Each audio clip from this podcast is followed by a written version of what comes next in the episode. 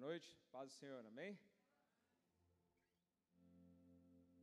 Bom, me chamo Elton, sou presbítero aqui da casa e antes da gente ir para o momento da palavra, eu queria que você né, pudesse dedicar um ou dois minutinhos para você ouvir esse louvor. Se você souber cantar, você pode cantar, tá bom? É, Deus falou comigo na segunda-feira sobre esse louvor para colocar antes da palavra. Então, é que o Senhor possa falar contigo nessa hora. Tá, bem? Tá bem? Se você quiser fechar o seu olho, você pode fechar, mas se quiser adorar o Senhor também, sem dúvida nenhuma isso é possível. Tá bom?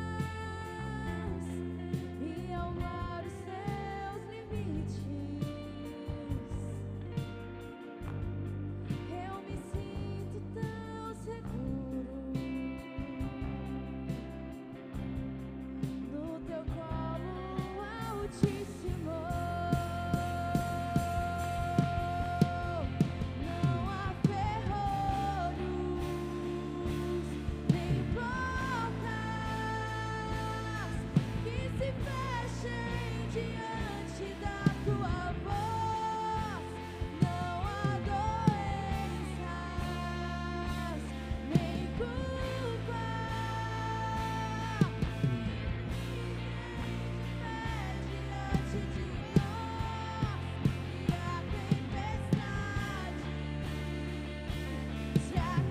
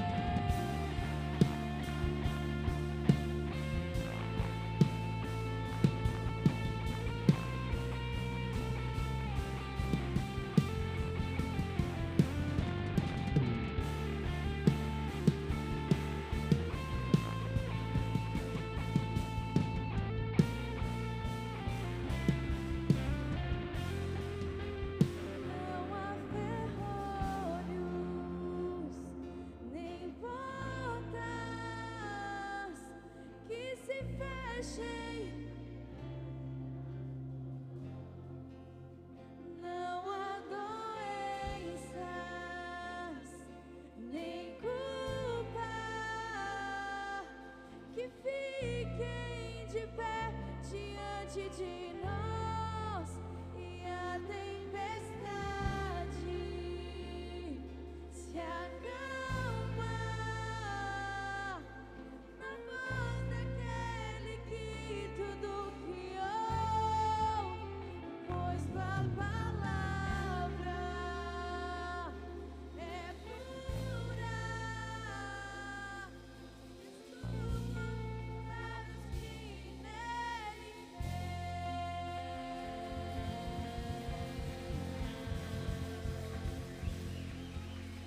Aleluia, aleluia, Senhor. Te damos toda a honra, Pai. Te damos toda a glória, te damos todo o louvor. Tu és bem-vindo aqui, Jesus.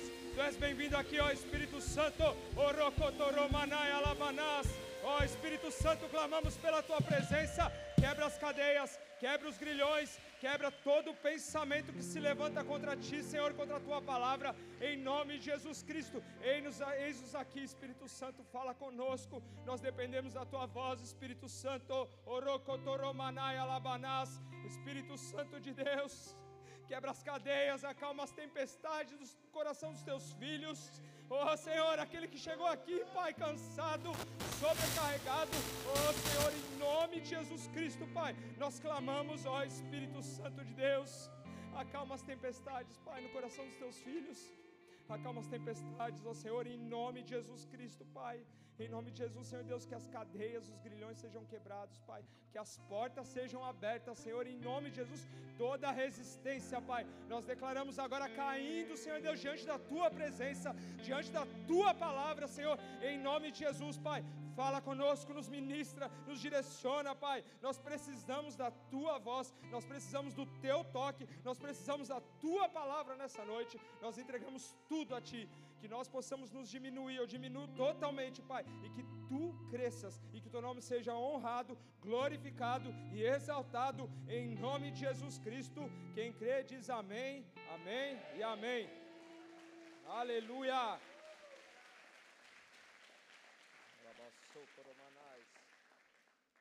Glória a Deus. Bom, nessa noite, antes da gente ir para a palavra, o tema é esperança. E esse louvor ele fala assim sobre esperança, fala de um Deus que ele quebra as cadeias, ele quebra os grilhões, as portas são abertas, as portas são fechadas. Um Deus que acalma sim a tempestade. Então, não sei como você chegou aqui nessa noite, né, mas nós temos certeza absoluta que o mesmo Deus que esteve com Abraão, que esteve com Moisés, com Elias, com Paulo, com Pedro, está aqui nessa noite, ele quer falar com você, o Espírito dele quer falar com você. É que o seu coração esteja aberto, disposto, sedento, clamando pela voz do Senhor, clamando pela palavra dele, clamando por aquilo que ele tem sobre a sua vida. O Senhor quer derramar um óleo novo e fresco sobre a sua vida nessa noite. Né? Então, que você queira receber desse óleo. Amém? Bom, uma pergunta que eu quero fazer para você aqui logo no início: onde você tem depositado a sua esperança? Onde você tem colocado a sua esperança. A sua esperança está nas coisas desse mundo, a sua esperança, sua esperança está em Deus. Aonde está a sua esperança? Onde você deposita, toda manhã, quando você levanta, toda vez que você acorda, quando você fala, Senhor, mais um dia, glória a Deus, me levantei, estou aqui. Aonde você tem depositado a sua esperança? Onde você espera? Onde você confia?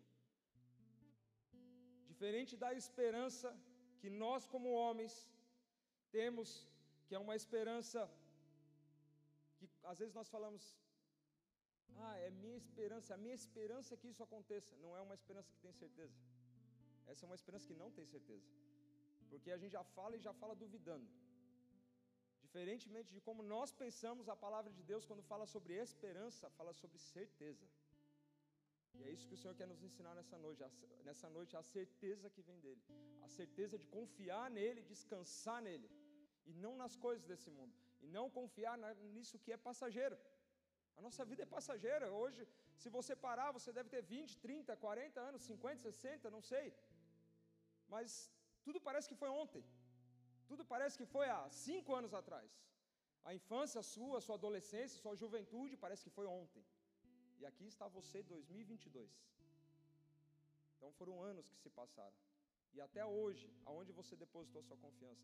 Então, se hoje, até hoje, você depositou a confiança no seu carro, no seu trabalho, na sua casa, na sua família, em pessoas, lembre-se que a esperança que não frustra, que não vai deixar você iludido, chama-se Jesus Cristo.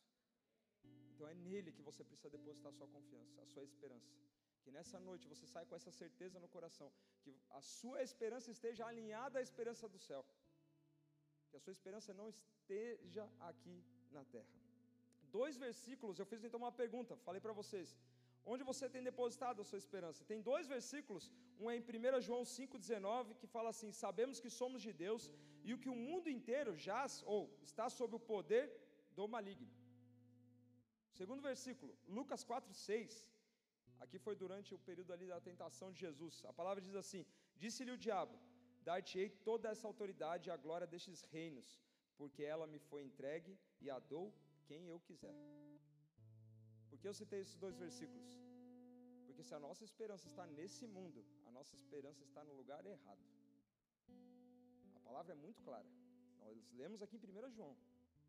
Fala que esse mundo ele está sob o poder do maligno.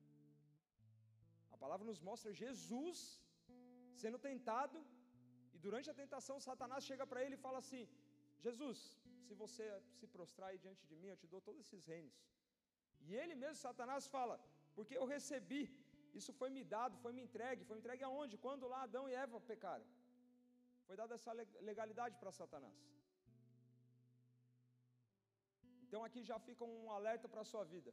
Aonde está a sua esperança? Se está nas coisas desse mundo, que essa noite você realinha a sua esperança com a esperança do Senhor. Que essa noite você realinha a sua esperança com a palavra de Deus. Que essa noite você realinha a sua esperança em Jesus Cristo. Que essa noite você realinhe a sua esperança na eternidade. E agora, de fato, entrando na palavra, a gente vai falar sobre Romanos 5, versículo 1 até o 5. Bem curtinha. Uma palavra sobre em que confiar, mas uma palavra que ao mesmo tempo que fala sobre esperança, ela também nos fala que vão vir tribulações, e o que a gente faz diante das tribulações? A esperança ela não simplesmente é gerada do nada. Você vai ver isso na palavra. E é uma mensagem totalmente cristocêntrica, ou seja, é Jesus do início é Jesus ao fim. É assim a palavra de Deus, e é assim que ela precisa ser, do início ao fim sobre Jesus. Romanos capítulo 5, versículo 1 até o 5, eu estou na versão ARA. Se você está aí com a sua Bíblia e quiser abrir, ou se não acompanhar pelo, pelo telão eu vou ler aqui. Diz assim, Romanos capítulo 5, versículo 1: Justificados, pois, mediante a fé, temos paz com Deus por meio de nosso Senhor Jesus Cristo, por intermédio de quem obtivemos igual acesso pela fé a esta graça na qual estamos firmes e gloriamo-nos na esperança da glória de Deus. E não somente isso, mas também nos gloriamos nas próprias tribulações, sabendo que a tribulação produz perseverança e a perseverança, experiência, e a experiência, esperança. Ora, a esperança não confunde, porque o amor de Deus é derramado em nosso coração pelo Espírito Santo que nos foi outorgado. O que é uma pessoa justificada? Versículo 1 fala: justificados. Quem é justificado? Quem foi justificado? Isso é um termo, um termo inclusive legal, um termo forense que é usado, era usado muito pelos gregos. É, e o fato de você ser justificado é um veredito que inclui você ter um perdão sobre a sua culpa, sobre o seu pecado. E quem foi que levou o seu pecado? Quem é que leva o seu pecado? Quem foi que pagou o preço na cruz pelo seu pecado? João 19, versículo 30, se puder colocar no telão, Vini, por favor. João 19, 30. Fala assim: Quando, pois, Jesus tomou o vinagre, disse: Está consumado. E, inclinando a cabeça, rendeu o espírito. Então, quando Jesus falou está consumado, a partir dali ele começou a estabelecer a justificação. Estava na cruz, Jesus estava preso numa cruz, a segundos dele se render, a segundos. E ele disse com toda a voz: Está consumado, está feito. Por conta disso, por conta da morte de cruz. E a cruz é algo que tem que estar, tem que ser vivo na nossa vida. A gente não pode dedicar nossa vida ao Evangelho, à palavra do Senhor, e simplesmente não entender a importância da cruz. A cruz ela está interligada com a palavra totalmente. Está totalmente interligada com a vida do cristão. Então, quando a palavra fala sobre o justificado, a justificação foi possível, você é justificado porque Jesus, ele levou o seu pecado. Ele emitiu um termo, falou: Olha, está aqui, ó, eu perdoo os seus pecados. Eu estou pagando o preço do seu pecado. Esse termo que eu estou emitindo, no seu nome, porque era para você estar lá, era para nós estarmos lá. Ele levou todo o peso, ele levou todo o pecado naquela cruz. Então, quando Paulo começa justificados, isso só é possível por conta de Jesus Cristo. Por isso que eu falei, é uma mensagem que ela é cristocêntrica, ela fala desde o início sobre Jesus. Só é possível ser justificado por conta de Jesus Cristo. Do contrário, nós não seríamos justificados. E através da justificação, você é liberto, você é curado, você é sarado, a sua família é restaurada, milagres acontecem, mudanças acontecem, por conta de um preço pago na cruz, pelo próprio Deus. Era o próprio Deus que estava na figura do Filho dele, Jesus Cristo, que se entregou naquela cruz. A cura, os milagres, a transformação, a esperança, isso é possível por conta disso que foi feito na cruz, por conta de uma entrega, de uma rendição. Nós somos resgatados, nós somos reconectados, religados com Deus. A cruz nos religa, nos reconecta com o Senhor. Antes nós éramos inimigos de Deus, agora nós somos chamados amigos de Deus. Você é chamado amigo de Deus. E no, no mesmo versículo, quando fala assim: justificados, pois, mediante a fé que é a fé? Hebreus 11, 1 fala exatamente isso. Você pode ler Hebreus 11 todinho. Fala de fé do início ao fim. Hebreus 11, 1 fala que a fé é a certeza das coisas que se esperam. E aí fala sobre a convicção dos fatos que você não vê. Isso é a fé. Nós cremos em algo que a gente não viu. Ou porventura vocês estavam lá na época dos discípulos. Creio que ninguém estava. E nós cremos. Cremos como? Cremos por quê? Cremos por causa da fé. A fé que é gerada em nós. E como que essa fé é gerada? A palavra de Deus fala. Romanos 10, 17. A fé vem pelo ouvir a pregação da palavra de Cristo. Assim que a fé é gerada. Ele fala: a fé vem pelo ouvir. Ouvir o quê? Ouvir a pregação da palavra de Cristo. Assim que a fé é gerada dentro de você. Ou seja, nós somos justificados por Jesus. Aí fala depois, justificados, pois, mediante a fé, em Romanos 5:1. E a fé vem de onde? Vem de Jesus, vem do Senhor. É o Senhor que gera essa fé dentro de nós. Porque vem de onde? Vem da palavra. De ouvir o quê? Ouvir a palavra de Deus. Então vem dele mesmo. Vem do Senhor. Vem do próprio Senhor. E quando a palavra nos fala ali em Romanos 5, no verso 1 ainda diz que, mediante a fé, o que nós temos? Nós temos paz com Deus. Você é justificado. E sendo justificado, você tem paz com Deus. Como eu disse, Deus não te chama mais de inimigo, Deus te chama de amigo. Você tem paz com Ele. Você confia nele. Você descansa nele. E Paulo continua: por meio de nosso Senhor Jesus Cristo por intermédio de quem obtivemos igual acesso, versículo 2, pela fé a esta graça na qual estamos firmes. Acesso. A palavra falou sobre acesso. O que é esse acesso? Esse acesso fala justamente sobre a função de uma pessoa levar a outra até a presença de um senhor, até a presença de um rei num palácio. É você conduzir uma pessoa, levar ela até alguém. O acesso significa isso no versículo 2. Quem foi que rasgou o véu? Quem foi que rasgou o véu? Se não foi Jesus. Quem foi que tirou aquela barreira que havia entre o homem e Deus? Antes era um homem que entrava ali e clamava por uma nação, por um povo. Jesus, na cruz, o ato da cruz, rasgou aquele véu de cima a baixo. A palavra nos fala, Marcos 15, 38, se puder abrir no telão, por favor. Marcos 15, 38. E o véu do santuário rasgou-se em duas partes de alto a baixo. Quem nos dá acesso a Deus é Jesus Cristo. A palavra fala que Jesus ele é o caminho, a verdade e a vida. Quem nos dá acesso, quem nos leva até Jesus Cristo, até Deus Pai, é Jesus Cristo. Não existe outro caminho. Se você aprendeu até agora que existe um outro caminho, eu te digo nessa noite, pela palavra de Deus, que não existe outro caminho. A palavra fala que Jesus ele é o caminho.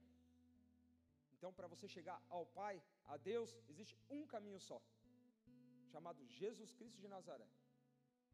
Então, esse acesso que nos leva ao Pai, que nos leva a ter essa graça, que aí Paulo fala, essa graça na qual estamos firmes, ela só é possível porque o véu foi rasgado. E o véu foi rasgado por Jesus. Jesus Cristo de Nazaré, aquele que os homens olhavam, desdenhavam, achavam que não tinha parte com eles, por Jesus. Aquele que lavou os pés dos discípulos, tirou a sua capa para poder lavar os pés dos discípulos, com o pé sujo dele, foi lavar os discípulos, lavou os pés dele, mostrou como é ser um, um, um rei servo, totalmente diferente de como o mundo ensina. Por isso que eu fiz a pergunta no início: aonde você deposita a sua esperança? O mundo ele ensina para a gente que o líder é quem? É aquele que pede, que manda, a pessoa obedece, dificilmente o liderado tem alguma participação com ele, o líder é aquele que está numa posição acima e inacessível, e Jesus está no meio dos discípulos ali, lavando os pés deles e mostrando a humildade dele. Ao mesmo tempo que ele é rei, ele é senhor. Ao mesmo tempo que ele é rei, ele é servo. Aonde você está depositando a sua esperança? Em Jesus Cristo ou nas coisas temporais desse mundo? Tudo isso daqui é temporal. Mateus 6 fala isso. A gente vai ler depois. Tudo isso é temporal, passageiro. Passageiro. E quando a palavra nos leva para o verso 3, que Paulo fala assim: não somente isso, mas também nos gloriamos nas próprias tribulações. Antes, perdão, ele fala assim: e gloriamos nas, na esperança da glória de Deus. E aí, verso 3: e não somente isso, mas também nos gloriamos nas próprias tribulações. O que é o gloriar? O gloriar, normalmente, na palavra de Deus, quando você encontra, quando fala da pessoa se gloriar, é uma questão de soberba. Normalmente ela, ela é usada nesse sentido. E nessa passagem não tem nada a ver com isso. É o oposto. Está falando de você se alegrar no Senhor. Então, quando você lê no versículo 3, que, no, desculpa, no versículo 2, que fala: Gloriamo-nos na esperança da glória de Deus. Então você pode ler: Alegramo-nos na esperança da glória de Deus. É se alegrar no Senhor. Quando nós colocamos a nossa esperança nas coisas do mundo, é fato que em algum momento a gente não vai se alegrar. É fato que em algum momento nós seremos iludidos. É fato que em algum momento nós seremos frustrados. E aí eu não quero dizer para você que o Senhor não nos frustra. Ele corrige a gente e ele diz não para a gente quando precisa. Só que é um não de um pai. É um pai que ama. É um pai que corrige você porque ele te ama. Mas no Senhor, você não vai ser iludido com o Senhor. Você não vai ser enganado. Você não vai colocar a sua esperança. Ah, eu tenho a minha esperança. Quem sabe um dia isso acontece. Com o Senhor não é assim. Você pode confiar de todo o seu coração. Então fica a pergunta matutando na sua cabeça: aonde está a sua esperança? Gálatas 6,14. A palavra nos fala assim: Mas longe esteja de mim gloriar-me. Aí aqui esse gloriar é justamente isso. Ele fala de se soberbecer.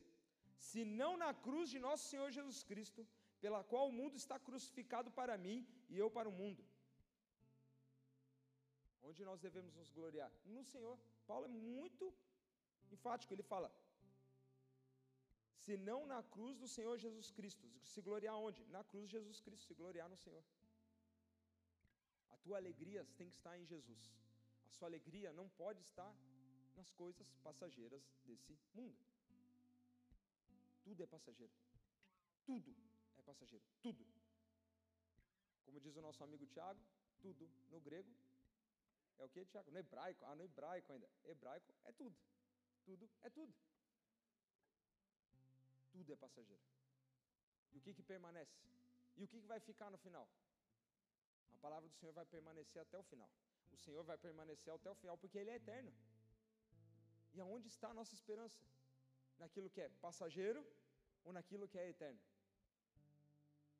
Onde nós colocamos a nossa fé, onde nós colocamos a nossa força, onde nós gastamos o nosso tempo, onde nós investimos toda a nossa energia, a nossa força. Aonde? Onde você dedica o seu tempo? Que você acorda na madrugada, acorda de manhã, acorda à noite. Pela manhã você se levanta e fala: agora começou um novo dia. Aonde você tem colocado a sua esperança? Que essa pergunta ela fique matutando na sua vida. Para não chegar lá no final, quando tudo estivesse acabando. E aí a gente parar para fazer uma autoavaliação e falar: poxa, passaram-se anos. Assim, quando eu tinha 30, 40 anos, que eu achava que tinha sido tão rápido. E aonde eu coloquei a minha esperança? Aonde estava o meu coração? Aonde estava a minha vida? Aonde eu confiei?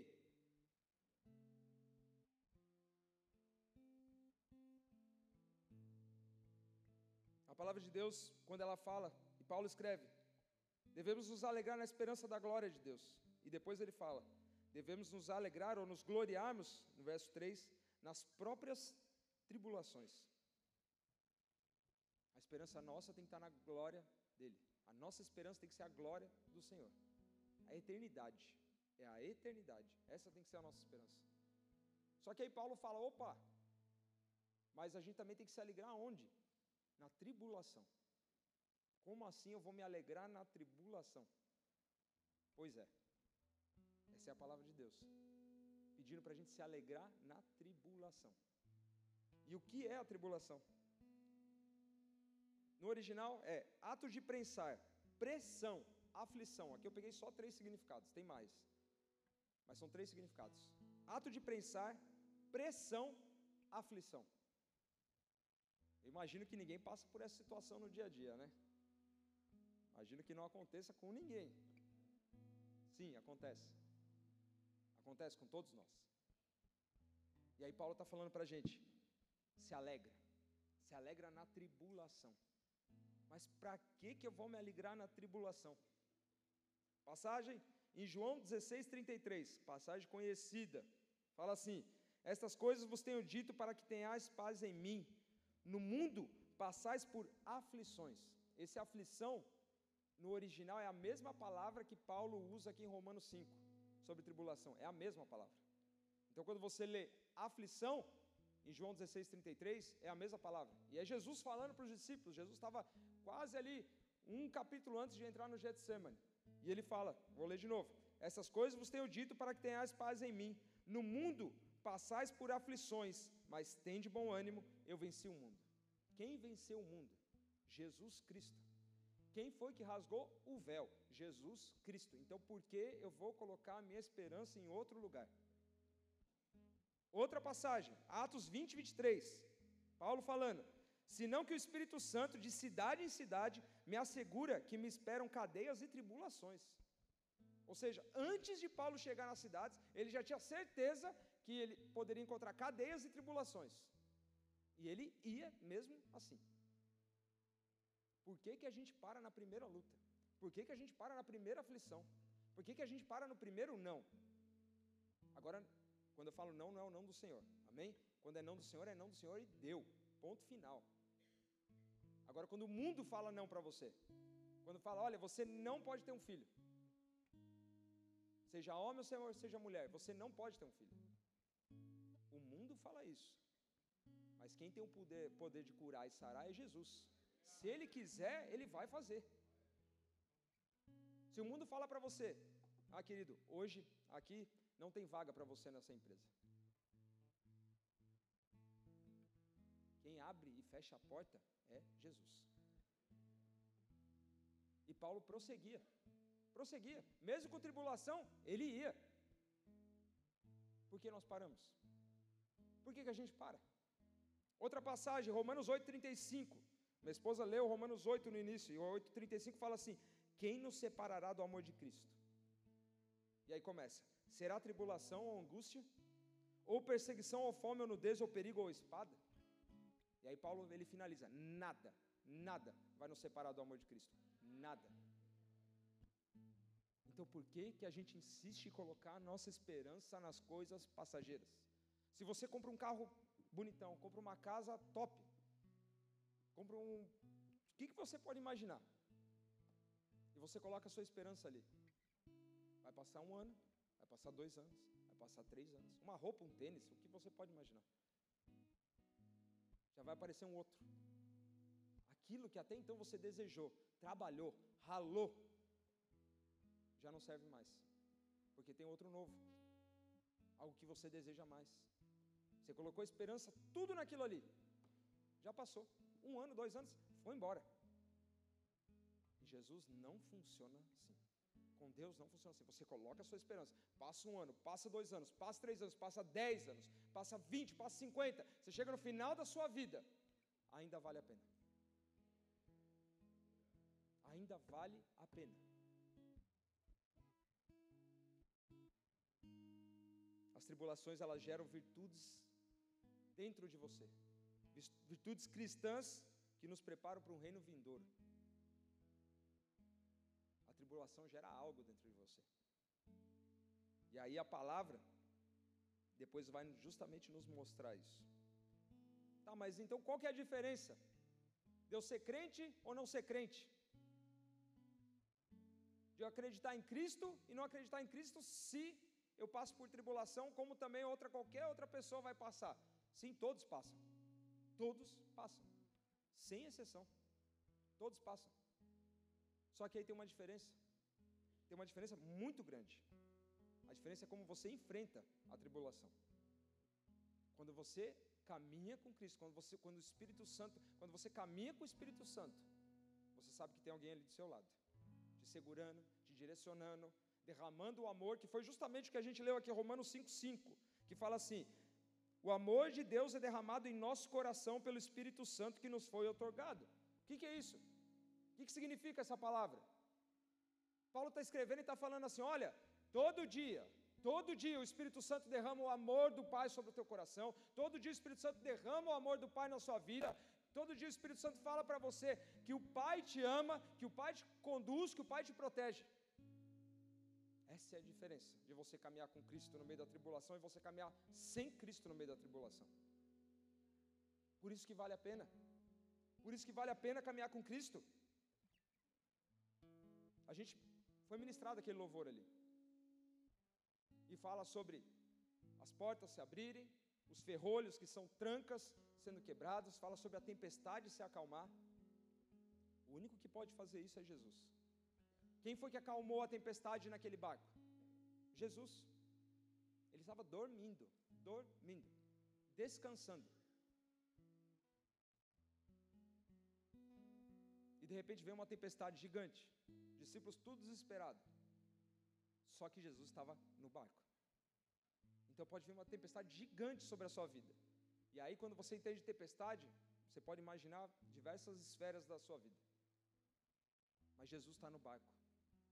Jesus está no barco. E uma voz dele, uma voz dele, é o suficiente para acalmar a tempestade. Uma voz dele. E por que, que a gente insiste em colocar a nossa esperança nas coisas desse mundo? E a palavra fala que a tribulação, o que, que ela produz? Tribulação produz perseverança. Então não para por aí. Você está passando por um problema, por uma luta. Essa tribulação, você permanecendo, ela fala que gera em você uma perseverança, verso 3. Sabendo que a tribulação produz perseverança. O que, é perseverança? É constância, é estabilidade, é o que? É você não parar. É você não parar. Tá difícil? Continua. Tá complicado? Vai. Se precisar parar um pouquinho, descansa, descansa, mas vai. Finaliza a sua prova. E quando eu falo a prova, a maratona é a sua vida. Vai até o final da sua vida, não desiste dela. Foi Deus que deu a vida para você. A vida é um presente do Senhor para você. Você tem um presente todos os dias. Não desista dela.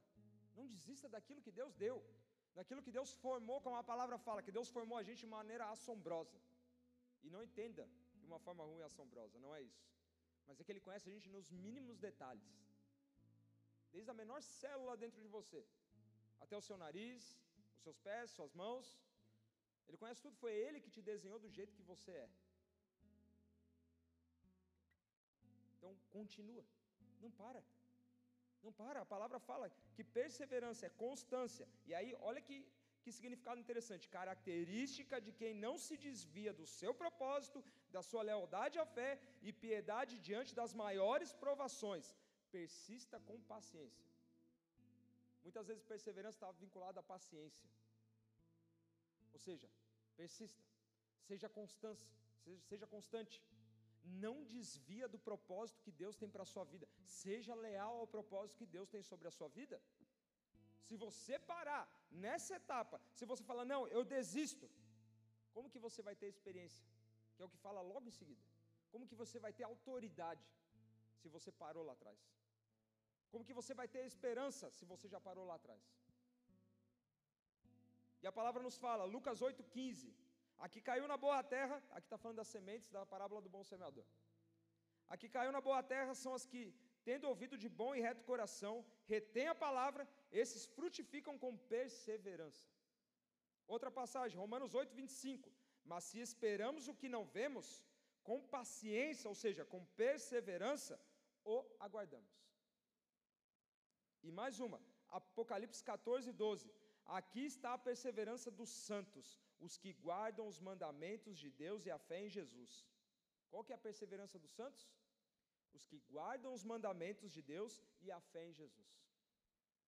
Você ouve falar de perseverança do início da palavra, em Gênesis, até o Apocalipse. Você encontra falando de perseverança.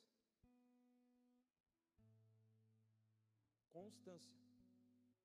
Está cansado? Vai. Está complicado? Vai. Quem precisa de Deus somos nós. Quem precisa de Deus somos nós. Nós somos pecadores, nós somos falhos. Quem precisa da graça, da bondade, da misericórdia dele, somos nós. A palavra do Senhor fala que as misericórdias do Senhor se renovam a cada manhã. Para quem? Para quem? É para o próprio Deus? Não é para Ele. É para nós porque a gente precisa. Então quem precisa orar sou eu e você. Quem precisa adorar o Senhor sou eu e você. Quem precisa buscar sou eu e você. Então, persevera, continua, não para. E a palavra continua. Fala, perseverança gera o quê? Produz o quê? Produz experiência. Verso 4. E a perseverança, experiência. E algumas versões NVI, por exemplo, fala de caráter aprovado. E o próprio significado no original também fala sobre isso, caráter aprovado a experiência, ela vai gerar autoridade na sua vida. O Senhor vai estabelecer autoridade na sua vida. Vai falar: olha, essa área aqui ó, já está vencida, já está vencida. Eu tenho autoridade, eu tenho autoridade, eu não vou cair mais nisso. Aonde eu ia antes, mais eu ia naquele lugar, eu não vou mais. Não vou ficar dando mole, eu não vou passar mais naquele lugar. Não vou falar mais com aquelas pessoas que me levavam literalmente para a morte não vou usar mais aquilo que eu usava, não vou cair mais nesses vícios. Experiência, caráter aprovado. E tem outros significados no original. Ele fala sobre aprovação, um exemplar de valor comprovado. Ou seja, você foi comprovado, você foi aprovado quando você recebe a experiência, quando você recebe um caráter aprovado existe uma autoridade sobre a sua vida. Aquilo que lá no passado o Senhor te ajudou a vencer, te ajudou a passar. Aquele pecado que foi abandonado, os vícios que foram abandonados. Hoje existe uma autoridade sobre a sua vida que o Senhor pode te usar na vida de outras pessoas. E não para por aí. Não para. A palavra fala, Filipenses 2:22, "E conheceis o seu caráter provado, pois serviu ao evangelho junto comigo como filho ao Pai." Aqui é Paulo falando. Fala sobre caráter aprovado. Isso é uma característica de um filho, de um filho obediente. Experiência, caráter aprovado. E o que, que a experiência gera? Esperança. Verso 4. E a experiência, esperança.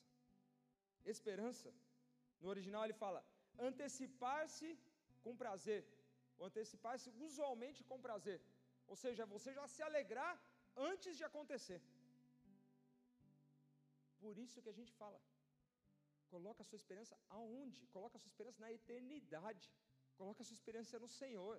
Porque você pode se alegrar totalmente, porque isso vai acontecer. No grego, quando é escrito sobre esperança, no original, e a palavra é elpis, E-L-P-I-S. Essa é a palavra no original. Quando o grego escreve essa palavra, e ele está falando justamente sobre esperança, não existe a dúvida do que vai acontecer. Como eu falei lá no início, é diferente de quando a gente fala, ah, minha esperança é que isso vá dar certo. Minha esperança é que isso um dia aconteça. Não é certeza. No grego que está escrito isso é certeza. Então a sua certeza, a sua esperança tem que estar em Jesus Cristo de Nazaré, aquele que se entregou na cruz, aquele que te redimiu dos todos os pecados, aquele que é o seu redentor, o seu salvador. É nele. Que esperança que o mundo vai te dar? A bolsa de valores vai te dar esperança? O Bitcoin vai te dar esperança? O dólar vai te dar esperança? Seu patrão vai te dar esperança? A gente sabe. Quem trabalha, tem empresa, é funcionário. Já aconteceu uma outra vez, a pessoa promete e depois não consegue cumprir, porque às vezes é uma crise financeira. E aí você fica frustrado, porque você colocou toda a sua esperança ali. Mas quando a gente coloca a nossa esperança em Jesus Cristo, descansa. Descansa e descansa com certeza no seu coração. A palavra de Deus nos fala, Atos 26, 6. E agora estou sendo julgado por causa da esperança da promessa que por Deus foi feita a nossos pais. Aqui é Paulo falando. E ele estava sendo julgado pelo quê? E ele fala assim: agora estou sendo julgado por causa da esperança da promessa. Que promessa é essa? Jesus Cristo. E ele estava sendo julgado por causa da palavra, por causa dos ensinamentos que Jesus deixou para os apóstolos, chegou até Paulo, e Paulo pregava a palavra de Deus. E ele falava que ele estava sendo julgado por quê? Pela esperança que os pais deles receberam lá no passado, que um dia viria um Salvador, que um dia viria um Messias. Então era por conta disso que ele estava sendo julgado. Quando a nossa esperança não está em Jesus, quando a nossa esperança não está na palavra do Senhor, a gente justamente vai viver da forma que a gente deve viver, da forma que a gente deve achar.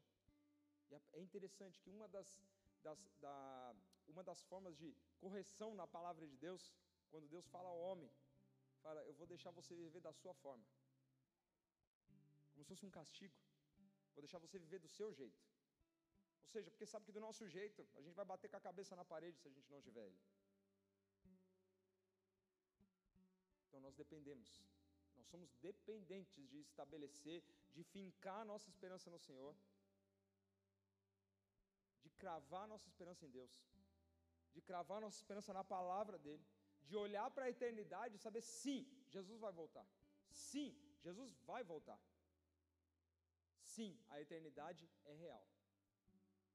A sua esperança tem que estar muito além daquilo que você pode ver. Muito além daquilo que você pode ver. Muito, muito, muito além. Vou ler uma passagem, está em Mateus 6,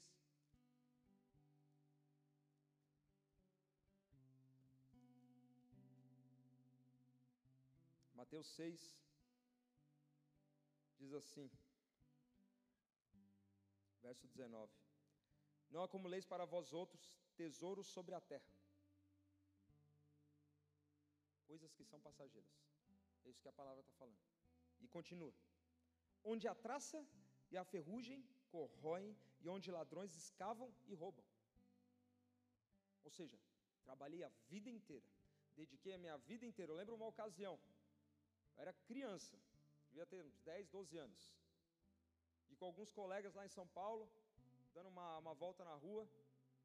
Lembro que um amigo deu, o pai, pai dele mas trabalhou, trabalhou, trabalhou, comprou um tênis lá que o menino queria. Na segunda vez que ele usou, passou um cara, levou o tênis dele e foi embora. Estou dando um exemplo aqui da minha infância. A gente pode arrastar diversos exemplos da nossa vida, que muitas vezes a gente coloca esperança em outro lugar.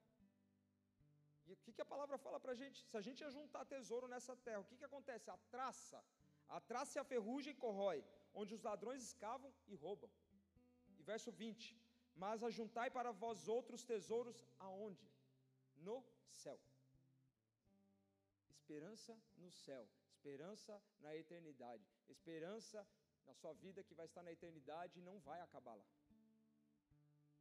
E continua: onde traça nem ferrugem corrói, e onde ladrões não escavam nem roubam, porque onde está o teu tesouro, aí estará também o teu coração. Mateus 6. E para a gente já finalizar, a palavra fala, Colossenses 1, 5. Por causa da esperança que vos está preservada nos céus, da qual antes ouvistes pela palavra da verdade do Evangelho. Por causa do que? Da esperança que vos está preservada onde? Nos céus. A gente acabou de ler Mateus 6, que fala a juntar tesouro aonde? No céu. Ou seja, coloca sua esperança aonde? No céu. Colossenses 1, 5. Por causa da esperança que vos está preservada aonde? Nos céus. Aonde ninguém vai poder tomar. Onde você não vai estar preocupado se você vai acordar doente, se você vai acordar sem dinheiro, se aquela pessoa foi curada ou não, o que, que aconteceu, como é que vai ser meu dia de amanhã. É a sua vida, é a sua força, é a energia que Deus colocou sobre a sua vida. Coloca naquilo que verdadeiramente importa. Tudo isso vai passar. Tudo. Tudo.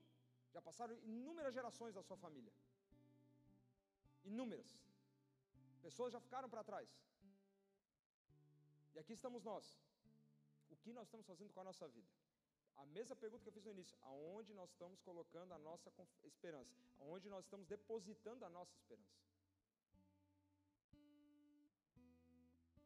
No verso 5, a palavra fala: a esperança, ora, a esperança não confunde, porque o amor de Deus é derramado em nosso coração pelo Espírito Santo que nos foi ortogado. E quando ele fala de não confundir, no original ele fala: não envergonha.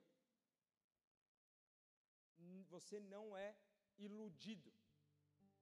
Você não é envergonhado. Você não fica desiludido. A própria palavra falando, ora a esperança, esperança aonde? Aí a gente volta lá para o verso 2. Quando Paulo fala assim: E gloriamos, ou seja, nos alegramos na esperança do quê? Da glória de Deus. Está falando da eternidade. Está falando da glória, da presença do Senhor, que aqui na terra a gente experimenta assim, ó, um pouquinho, e a gente já fica extasiado. Imagina lá no céu, que vai ter toda a potência.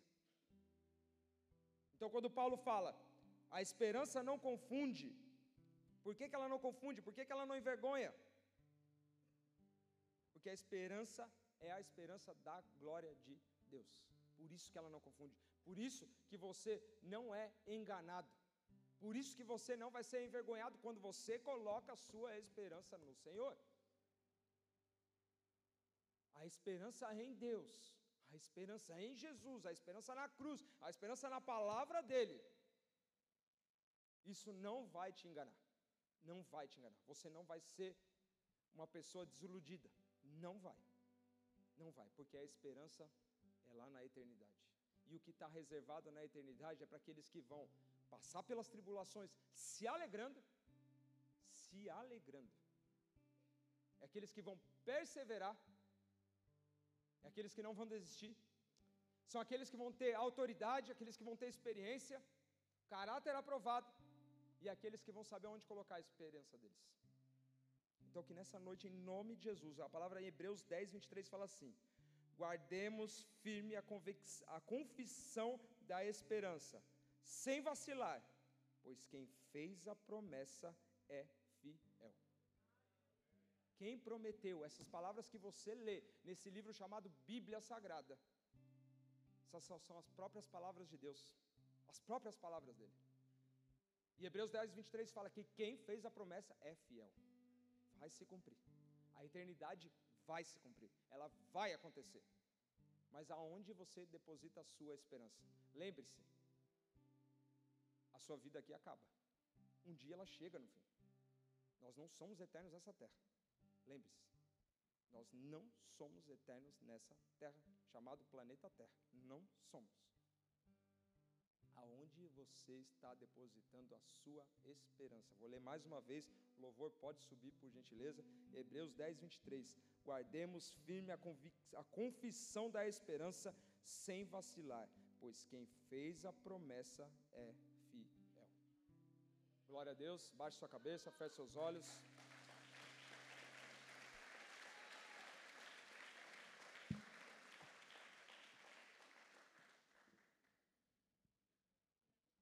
Aleluia, Senhor. Te damos toda a honra, Pai.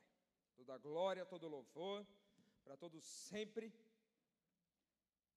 Aqui estão os nossos corações, Senhor. Nós queremos colocar nossa esperança totalmente em Ti. Totalmente em Ti. Espírito Santo nos ajuda, nos auxilia. Em nome de Jesus. Em nome de Jesus. Marca essa palavra, crava essa palavra, Senhor Deus, em nome de Jesus no coração dos seus filhos, Pai, que elas tenham caído, Senhor Deus, numa terra fértil, Senhor, em nome de Jesus, multiplicando a 30, 60, 100 por um, Pai, frutificando, multiplicando para a tua honra e para a tua glória, Pai. Em nome de Jesus, Senhor. E se você visita a gente ou quer fazer uma entrega, entregar seu coração para Jesus, eu vou fazer aqui um convite. Se você quer entregar sua vida para Jesus, eu só peço que você levante a sua mão. Aonde você está? Só levanta a sua mão, a gente vai fazer uma oração. É uma oração de entrega. Eu vou fazer a oração e glória a Deus, glória a Deus. Vou fazer uma oração, peço que você repita da onde você está.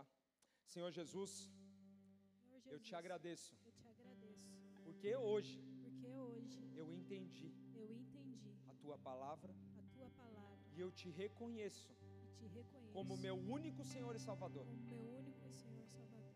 Senhor Jesus, Senhor Jesus, aqui estou estou com pecados, com com pecados, culpas, com, com culpas, medos, com medos, com aflições. com aflições. Me cura, Jesus. Me cura, Me Jesus. sara. Me sara. Escreve meu nome no livro da vida. Escreve meu nome no livro da vida. Muda minha vida, Senhor. Muda minha vida. Eu me entrego, Eu me entrego. eu me rendo Eu me rendo totalmente a Ti. totalmente a ti. Em Teu nome eu agradeço. Em teu nome eu agradeço. Amém. Amém. Você que fez essa oração, eu quero orar por você. Pai, em nome de Jesus, eu coloco, Pai, essas vidas no Teu altar. Te agradecendo e te louvando, Pai. Porque a obra é Tu que fazes, é o Teu Espírito que convence. Nós te louvamos, Senhor. Porque nessa casa, mais um culto, mais um dia, Senhor Deus, houve salvação, houve entrega. E tudo é para a tua honra e para a tua glória, Pai. A tua palavra nos fala, Pai, que vale mais um dia na tua presença, Senhor. E nós te damos toda a honra, Pai, porque o dia de mudar é o dia de hoje, Senhor. O dia de mudar é o dia de hoje, Pai. E nós te louvamos por essas vidas que se entregaram. Senhor, nós clamamos por essas vidas. Te pedimos, Espírito Santo de Deus, nos ajuda, nos capacita. Derrama do teu amor, derrama da tua alegria, derrama da tua presença. Fala com eles de maneira poderosa. Guia os passos dos seus filhos. Que toda tentação, que toda luta que se levante, Pai, contra a vida deles, Pai, por causa dessa decisão, por causa desse dia, em nome de Jesus Cristo, que se levante para cair, Pai, em nome de Jesus. Nós te damos toda a honra, toda a glória e todo o louvor. Em teu nome, Jesus, te agradecemos. Aleluia. Se você deu o seu